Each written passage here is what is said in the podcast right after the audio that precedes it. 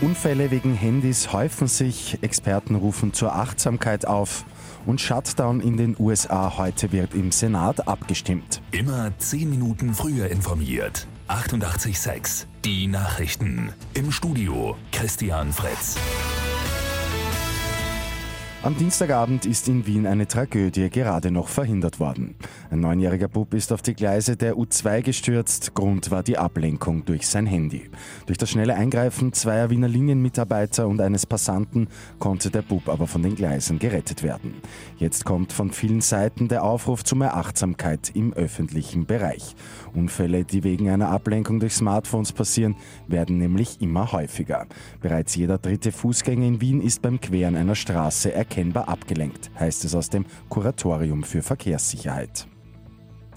In den USA warten 800.000 Beamte seit Weihnachten auf ihre Gehälter.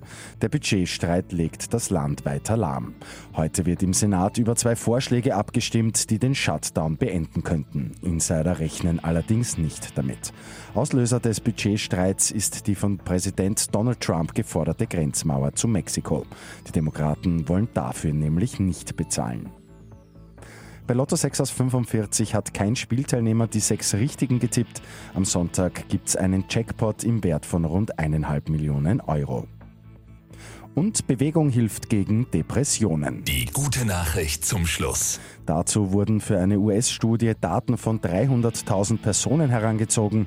Durch regelmäßige Bewegung können Depressionen um ein Viertel verringert werden und dazu reichen schon 15 Minuten Laufen täglich. Mit 886 immer 10 Minuten früher informiert. Weitere Infos jetzt auf Radio 886 AT.